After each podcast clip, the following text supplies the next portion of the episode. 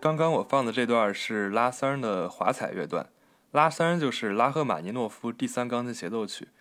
这个华彩乐段则是在第一乐章临近结尾的时候出现的。据说拉三整首曲子有十几万个音符，呃，这可能一点都不是夸张。虽然我没数过，但感觉这个一分多钟的华彩乐段的音符估计能达到几千个吧。那从头说起吧，什么是华彩乐章呢？呃，华彩乐章它并不是一个单独的乐章，而是一般会嵌套在一个协奏曲的中间。如果你不知道什么叫协奏曲的话，简而言之，协奏曲就是一个独奏乐器与一整个乐队互相抗衡的一种呃曲式。比方说，我们有这个钢琴协奏曲，那最著名的钢琴协奏曲就是呃柴一、拉二、贝五这些，当然还有什么勃拉姆斯的第一、第二，呃拉三、普二，这些都是很著名的钢琴协奏曲。除此之外，还有这个小提琴协奏曲，小提琴协奏曲也有这个四大小提琴协奏曲之称，啊、比方说柴小协、门小协、贝小协、博小协，有时候这个西小协、西贝柳斯的小提琴协奏曲，它的著名程度也可以和前面说的那几首相提并论。那当然还有一些别的乐器，比如说大提琴，比方说什么艾尔加、呃德沃夏克、海顿之类的。当然，我本人是弹钢琴的，所以听钢协会比较多一点儿。那这期节目中，我挑选的大多大多数例子也都是来自钢琴协奏曲的。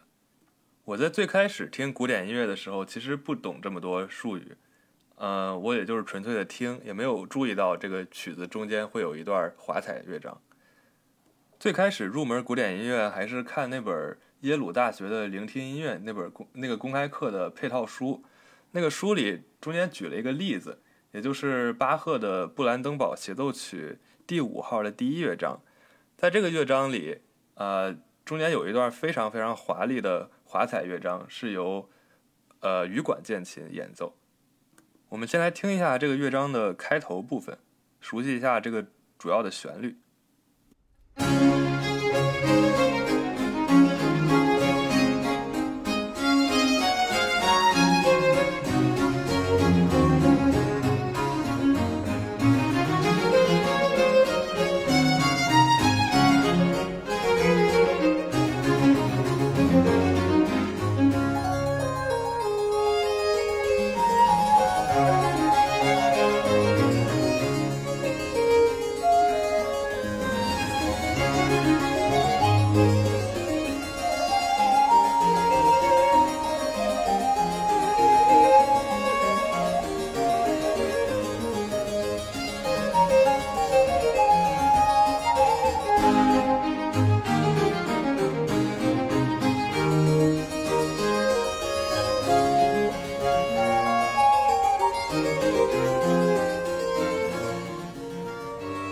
怎么样？这个旋律是不是非常的巴洛克？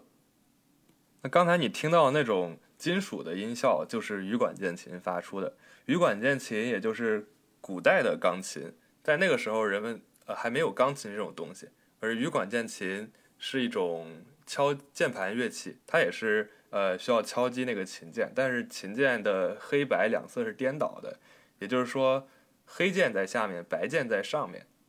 另一个非常显著的特征，也就是羽管键琴它有两排键盘，呃，不光是可以在下面弹奏，在上面也可以弹奏，有的时候经常需要你双手上下颠倒的配合。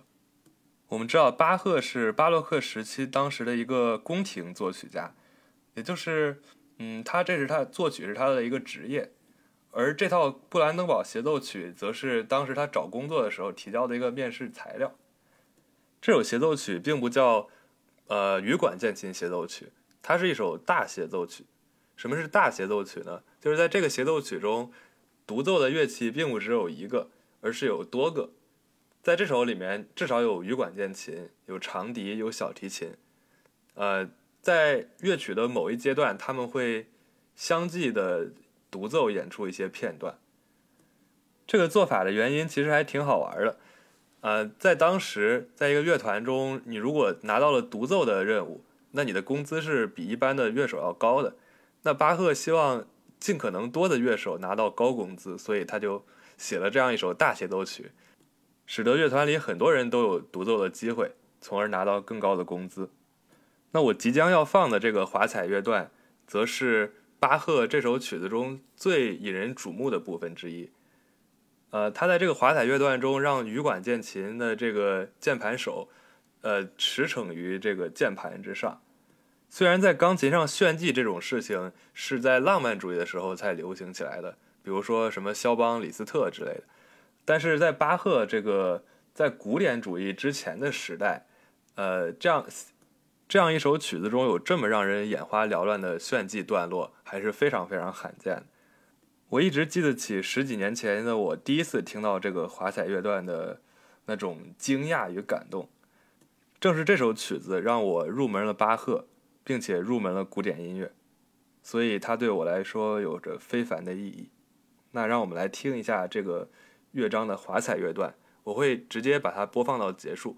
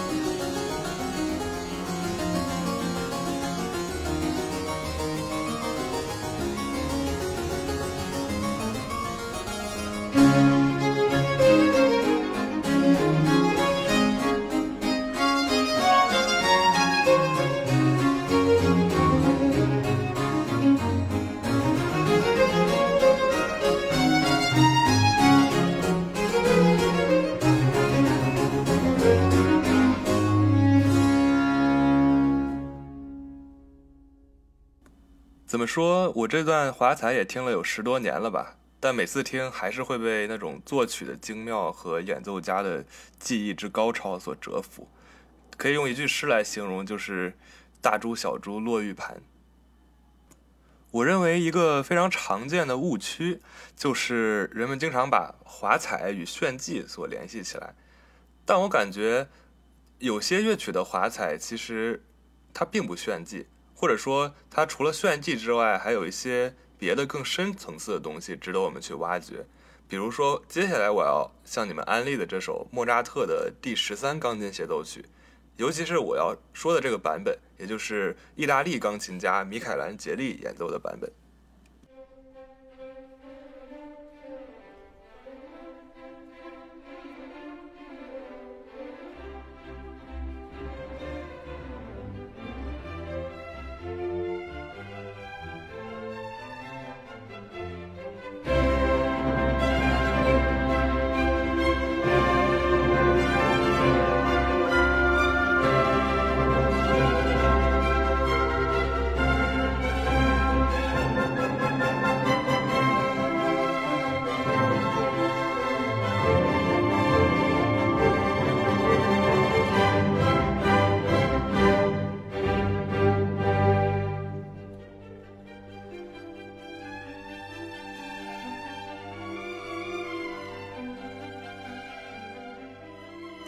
莫扎特这首第十三钢琴协奏曲其实是非常少被谈及的。一般人认为，莫扎特的第二十至第二十七钢琴协奏曲是在技术上更加炉火纯青的。这首第十三呢比较早，所以它在这个作曲手法上稍显稚嫩。如果不是米凯兰杰利这位钢琴家，我可能都不会注意到这首钢琴协奏曲。那就得说起米凯兰杰利这个人了。他是一位被形容为是完美主义者的钢琴家。相传他的现场演奏中甚至没有被人听到过任何的错音，这对一个钢琴演奏家来说其实是非常难能可贵的。比方说，我们大家津津乐道的钢琴大师霍洛维茨，他的现场演奏中其实是错音一箩筐的。虽然说米凯兰杰利是一个完美主义者，但这并不表明他是一个冰冷的演奏机器。与之相反，他的演奏中充满了一种温暖，而这种温暖是我在听，比如说内田光子的演奏都没有给我带来这种感觉。他或许并不是最权威的莫扎特演奏者，但米凯兰杰利他的演奏的确给我带来了某种触动，这也就是为什么我喜欢上这首钢琴协奏曲。比方说下面这段，尤其会让我感到他处理的这种细腻与轻盈。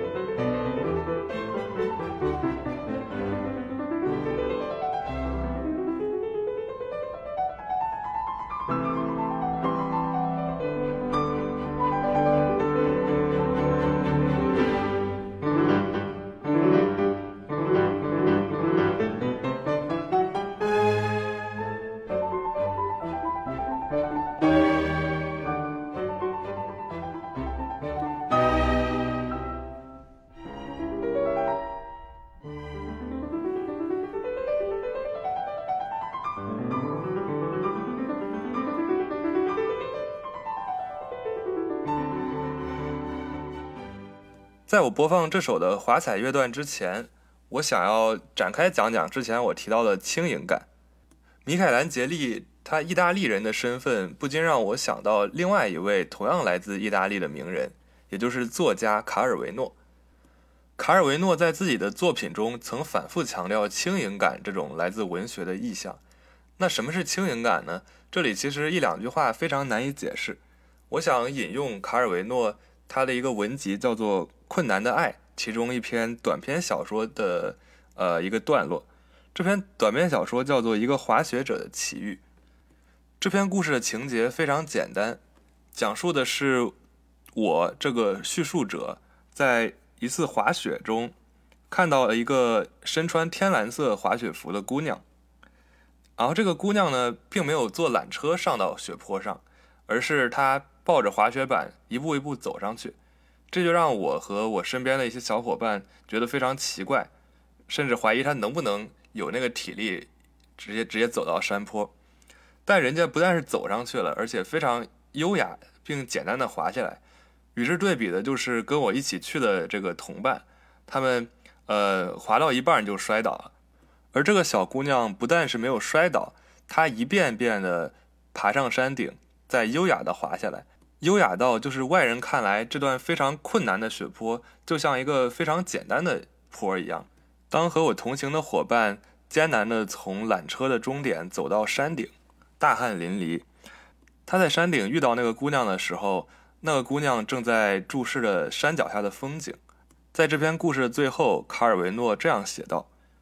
那姑娘已经滑下山去了，她滑呀滑呀，那些之字形的转弯转得那么轻松。这会儿她来到了滑雪者最多的那条雪道上。”但是在所有那些模糊的、易混淆的、疾驰而下的阴影中间，他那被勾勒出来的身形像半个括号一样左右摇摆着，却怎么也不会被跟丢。他是唯一一个能避开各种意外和混乱，还能被跟住和认出来的人。空气是如此纯净，以至于戴绿滑雪镜的小伙子能在雪地上猜出那张密密麻麻网上的每一种痕迹，有滑雪板或直或斜的印子，有拖出来的路。有雪丘，有坑，有蓝雪轮倒出来的洞。他感觉在生活那不成形的混乱中，隐藏着一条秘密的路线，一种和谐，是只有那个天蓝色的姑娘才能找得着的。而这很可能就是她神奇的地方，因为她每时每刻都能在成千上万可能出现的变动及混乱中做出选择，选择那个只可能是正确的、清晰的、轻盈的、必要的动作。那个在成千上万的动作中唯一真正重要的动作。卡尔维诺这本书还包含了很多其他的故事，他们的标题都非常有趣，有一个摄影师的奇遇，一个诗人的奇遇，一个读者的奇遇，一个近视眼的奇遇，一个汽车司机的奇遇等等。它这里面每一篇故事都在用一个非常小的人物视角，在描绘出一种生活中非常微妙的感觉。当我在读一个滑雪者的奇遇这篇故事的时候，我就想到了米凯兰杰利演奏的这首莫扎特第十三钢琴协奏曲。它就像这篇故事中描述的这个天蓝色姑娘一样，能在生活的诸多纷乱和困难中寻找出一条秘密的路线。在她的演奏中，呃，她所有的速度变化与触键的处理，都像是经过精心的设计的。但是他的演奏却听起来那么的简单，以至于感觉你自己都可以弹得出来，但其实并不是这样的。这种看得见的轻盈的背后，必然是诸多不断的试错以及看不见的努力，而这也让我愈发的觉得钢琴家这一职业是多么值得被尊敬。那下面让我们来听一听这首钢协的华彩乐段。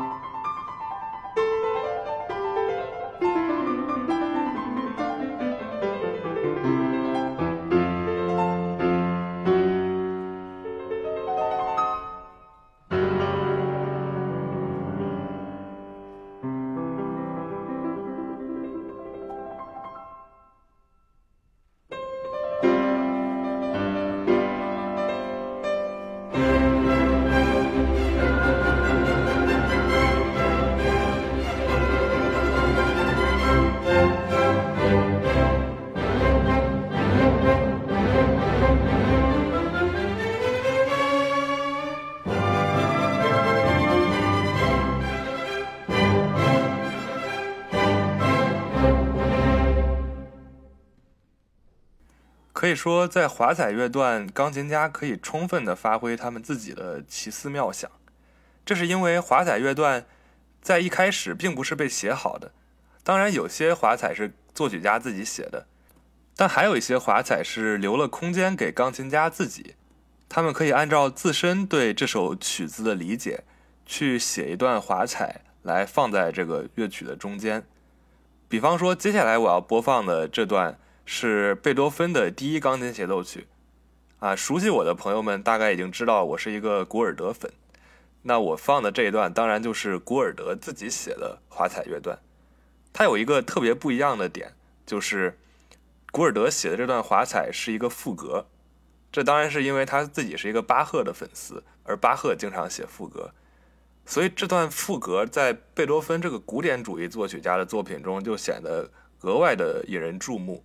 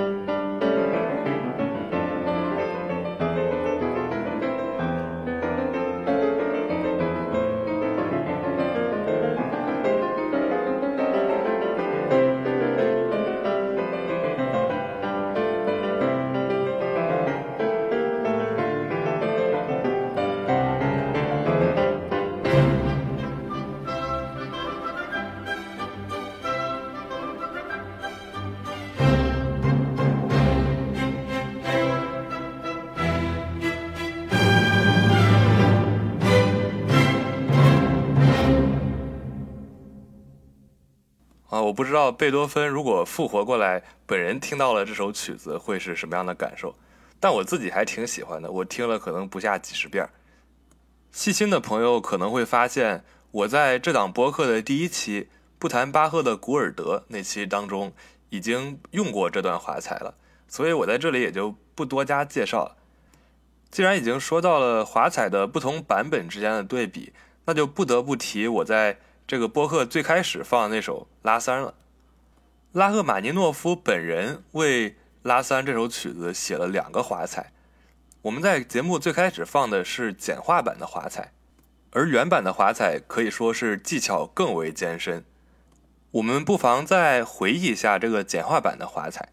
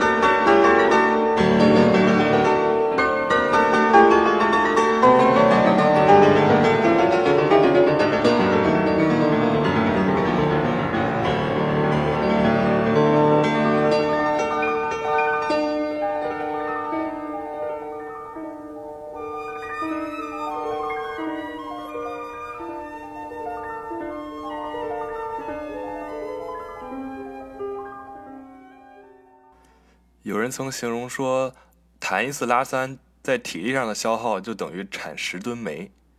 我们也常常会听到这样一种说法，就是说拉三是世界上最难的钢琴曲。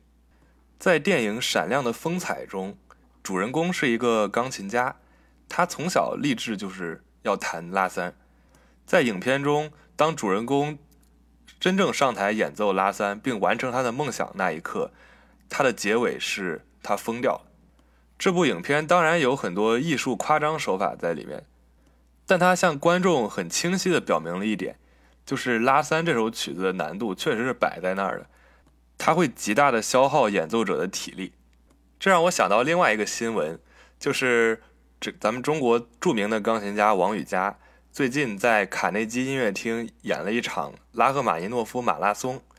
也就是他在这场音乐会中从下午一直弹到晚上，演奏了拉赫的第一、第二、第三、第四钢筋协奏曲。这还没完，他在最后还演奏了这个帕格尼尼变奏曲，也被誉为拉赫玛尼诺夫的第五钢琴协奏曲。在这场音乐会中，他连续演奏了五首非常高难度的钢筋协奏曲。我在事后的新闻报道中看到，这个当他演奏完五首之后，呃，甚至连指挥都为他跪下。啊，话题扯远了，我们再说回拉三。我对这首曲子其实有非常深厚的这种情感寄托。它在我接触马勒的交响曲之前，一度是我最喜欢的古典音乐，没有之一。听他听上头的那段时间，也正好赶上了我生命中比较困难的一段时期。对我来说，在拉三中，我感受到的音乐形象是一种在苦难中从不低头，并勇于与命运搏斗的珍贵的精神力量。无论是那无以匹敌的气势，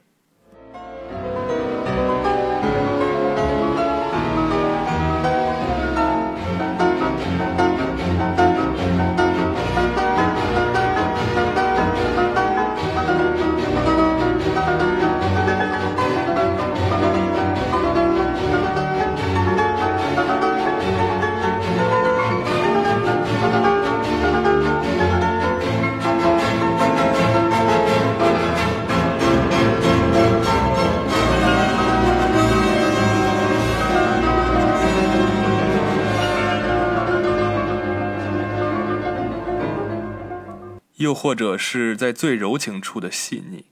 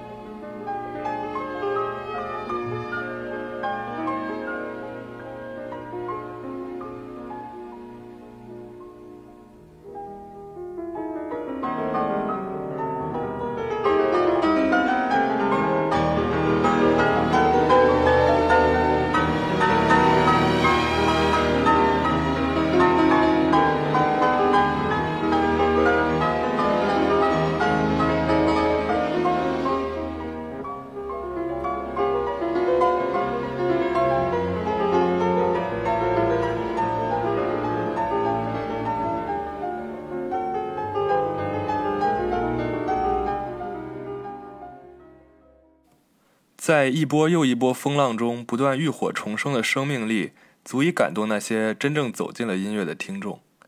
在四十五分钟的演奏中，他们的内心已然悄悄地发生了一些不易察觉的变化。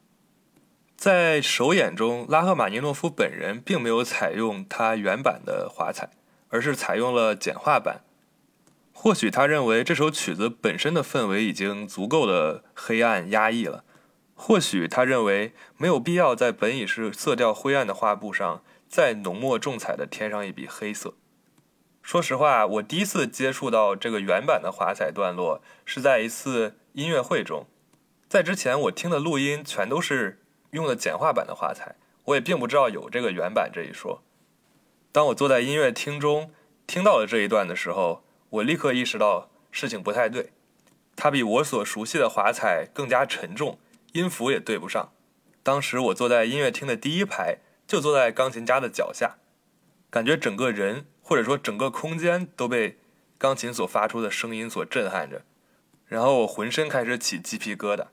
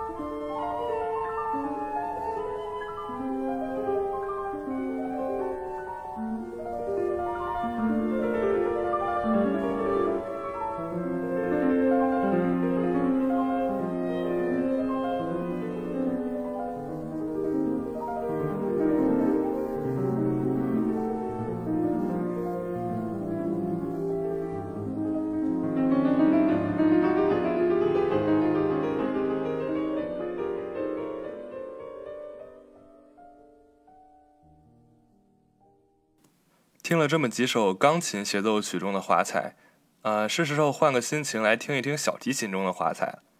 说到小提琴协奏曲，我第一个想到的就是柴小协，就是柴可夫斯基小提琴协奏曲。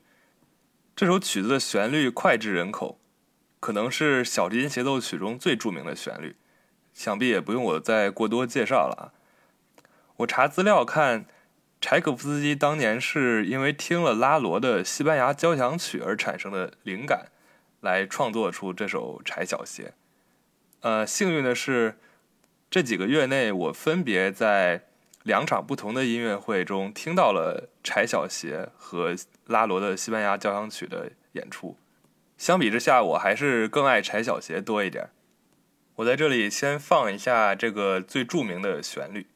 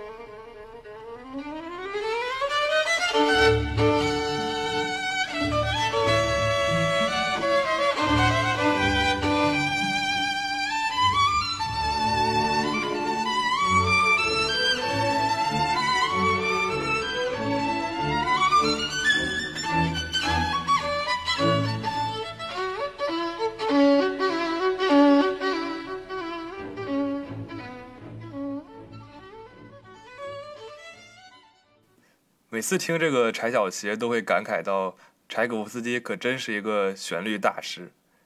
相比于其他的著名的俄罗斯作曲家，比如说拉赫玛尼诺夫、普罗科菲耶夫、肖斯塔科维奇这些，老柴呢显然是一个比他们更会写出这种特别长线条旋律的作曲家。你想想看，柴可夫斯基的第一钢琴协奏曲、小提琴协奏曲，他的几首交响曲。还有他的这些芭蕾舞剧，比如说《天鹅湖》《胡桃夹子》《睡美人》什么的，他们哪一首不是充满了大量的脍炙人口的旋律呢？虽说老柴的音乐是非常通俗的，但它其实并不肤浅。这个通俗和肤浅是有显著的区别的。我们说那些德奥派的作品，比如说巴赫、贝多芬，他们经常是以动机为主导的，呃，整个作曲过程。似乎能从中看出一种理智和逻辑，而听柴可夫斯基的作品，你首先可能是被他的旋律所吸引，这点就和听德奥派的作品很不一样。但这并不说明柴可夫斯基的作品非常肤浅，相反，我觉得他的这些旋律都很动人，很有灵性，他更加直接的打中观众的内心。柴小杰这首作品的华彩也不例外，它就是太好听了，这个。字面意义上的太好听了，我突然想到一个或许并不恰当的比喻，我感觉在聆听一首钢琴协奏曲或小提琴协奏曲的时候，你好像在听一场讲座，这个教授在台前黑板上不断的写着东西，但听着听着你你就会慢慢走神儿，呃，你就不知道他在讲些什么了，但突然教授停下了笔，他打开了电脑，开始给我们放起视频。这个视频里面生动的模型一下子就抓住了你的好奇心，原本枯燥的内容突然一下子就明了了很多，突然就 make sense 了。在一长段或许单调的表现形式当中，突然来一段让你思维变得天马行空的段落，我觉得这正是华彩的作用与它的魅力之所在。现在话不多说，让我们来听一听柴小鞋的华彩部分。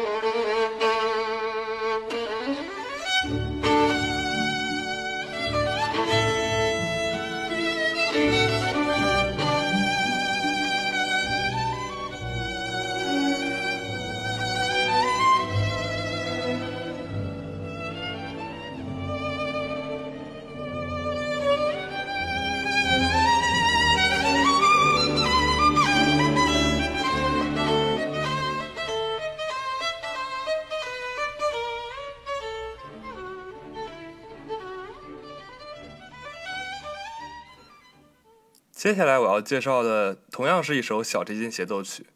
肖斯塔科维奇的第一小提琴协奏曲，也是作曲家提献给他的挚友奥伊斯特拉赫的作品。这首作品一共有四个乐章，而华彩乐段在第三乐章的末尾处，紧随其后的第四乐章是一个戏谑曲，你可以当成它就是嬉皮笑脸的在跳舞。与这个第四乐章形成鲜明对比的是之前的华彩部分。这个华彩在我听来非常超乎我的认知，因为一般意义下的华彩其实是一个炫技的东西。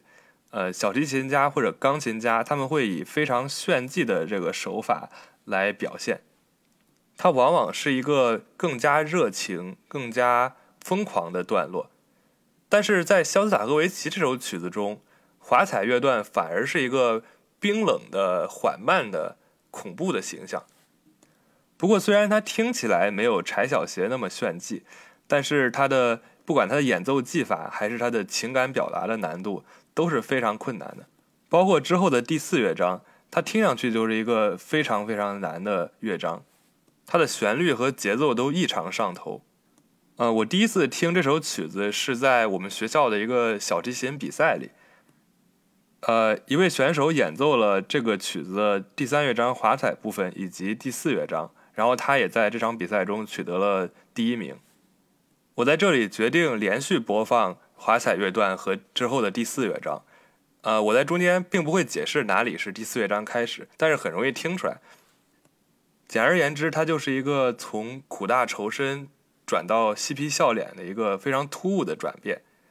后面的这个节奏和旋律都会非常非常上头。话不多说，我们来听一听吧。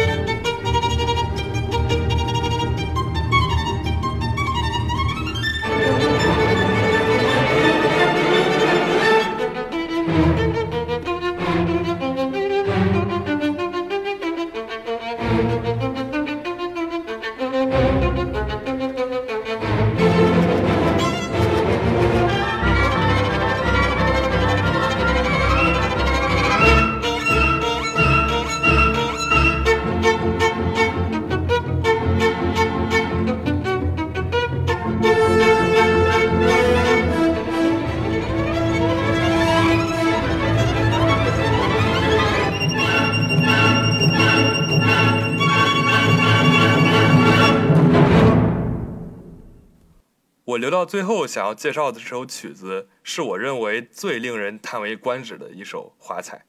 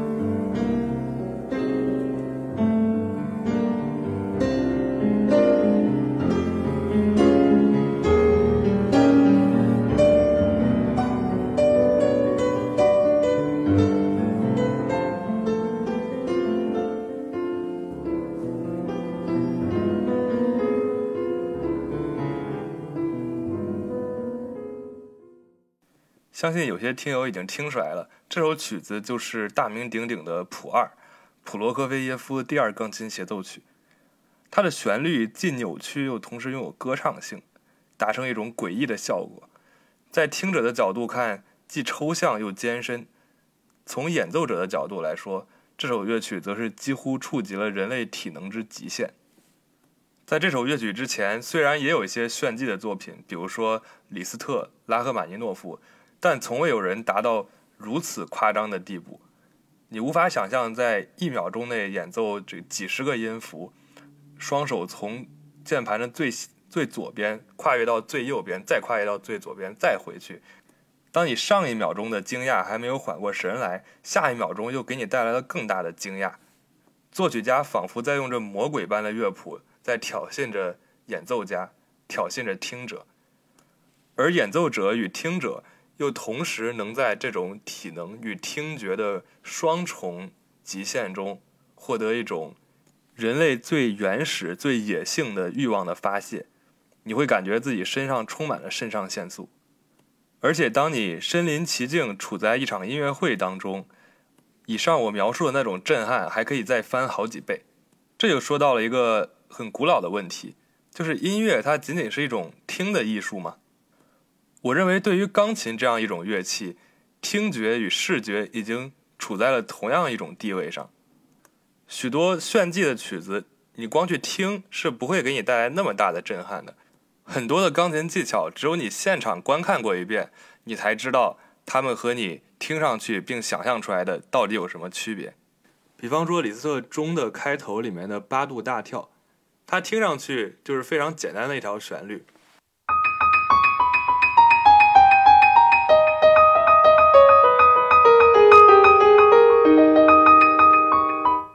但其实你如果看视频的话，会发现它是让演奏者用右手的大拇指去弹奏这个旋律，并马上再在每一个音之间安插一个小指演奏的呃高音的升 re，于是就造成右手要在钢琴的右半边反复的跳来跳去这种效果。再比方说一个例子是李斯特的《叹息》这首曲子。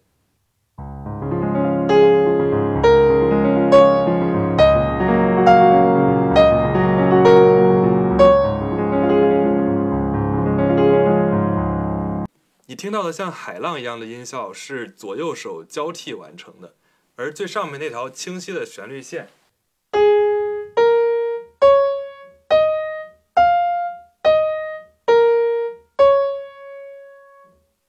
这条旋律其实是由左右手交叉完成的，也就是左手一个音，右手一个音，左手一个音，右手一个音。它要求演奏者的左右手呃要交叉到一起，左手盖到右手上面。再举一个普罗科菲耶夫自己的例子，在他的一首前奏曲中，演奏者需要模仿竖琴的音效，于是他就写了如下的片段。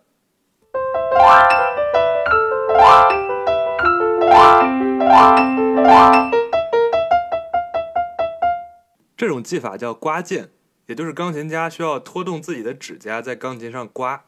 更丧心病狂的作曲家，比如说拉威尔，他甚至在自己的《水之嬉戏》中使用了黑键刮键这种反人类的东西。讲了这么多个例子，我其实就想说明一件事情，就是在这期播客中，我介绍的所有曲子都非常推荐你们去观看一下它的视频版。通过视觉，你或许可以获得一个更完整的听觉体验。那最后的最后，我们就以谱二作为结尾。我选择的这个华彩是由王宇佳演奏的，我觉得他的演奏充满了清晰度与颗粒性，甚至从中你可以感受到一种非常原始的野性。